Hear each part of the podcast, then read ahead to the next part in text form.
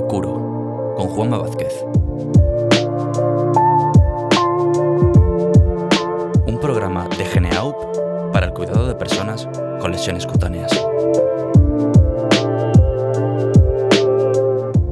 Un impacto en la salud de las personas. Un impacto en la salud del sistema sanitario. Hoy hablaremos de los costes económicos asociados a lesiones cutáneas.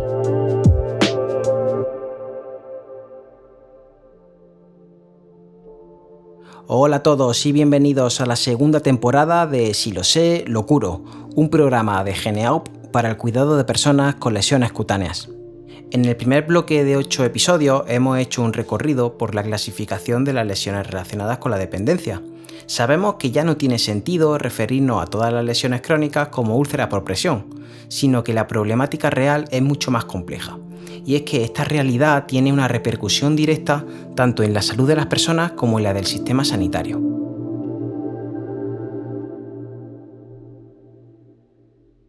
Tenemos evidencia de que la aparición de lesiones relacionadas con la dependencia supone un coste importante.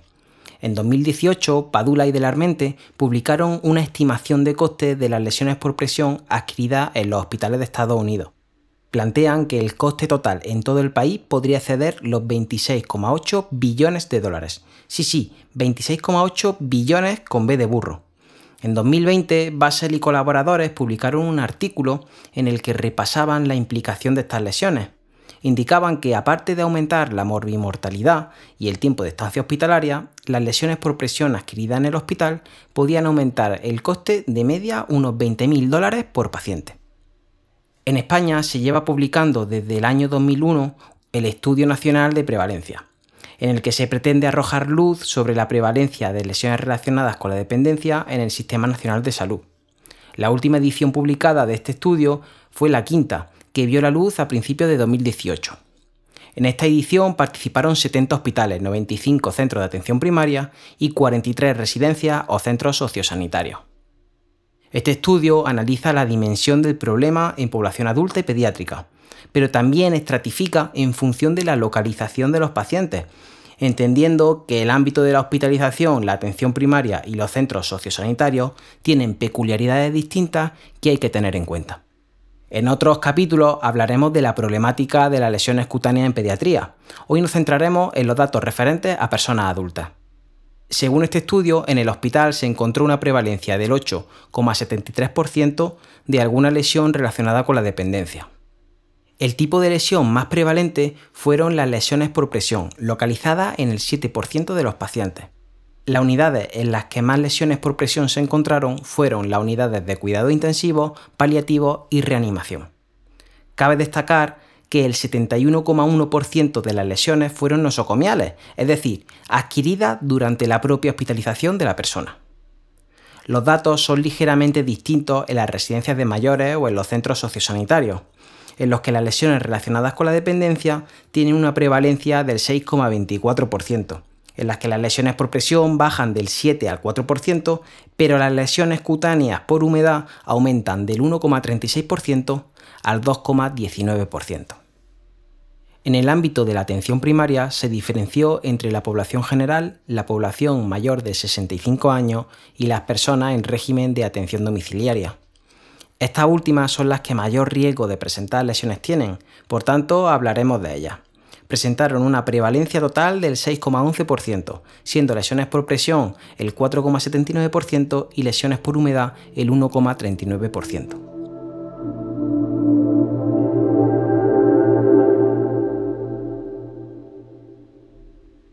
Como conclusión de todo esto, podemos observar que es en el ámbito de la hospitalización cuando más lesiones relacionadas con la dependencia aparecen. Asumiendo los datos de costes personales, sanitarios y económicos que estas lesiones llevan asociados, debemos plantearnos si la prevención es una herramienta efectiva. Existen algunos estudios, como el publicado en 2019 por Baraket Johnson y colaboradores, que analizaron el impacto de un programa formativo para profesionales en el cuidado de lesiones por presión en un distrito sanitario de Australia.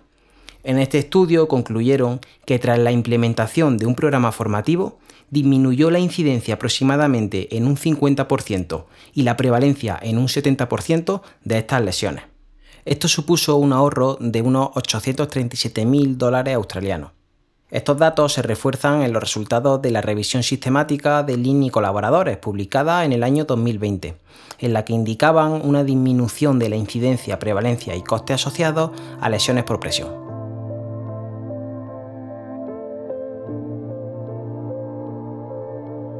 Como profesionales de la salud en general y como enfermeras en particular, debemos liderar los cuidados, actividades y estrategias destinadas a prevenir la aparición de lesiones relacionadas con la dependencia.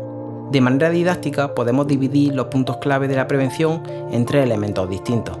La valoración del riesgo de manera individual, los cuidados directos de la piel de la persona y las medidas preventivas locales, y el control de los factores coadyuvantes como el estado nutricional o el estado socioeconómico del sujeto. En los próximos capítulos haremos un repaso de estos distintos elementos para obtener una visión general de cada uno de ellos. Y hasta aquí el capítulo de hoy. Esperamos que estos episodios os estén siendo de utilidad para acercaros al mundo de las heridas cutáneas.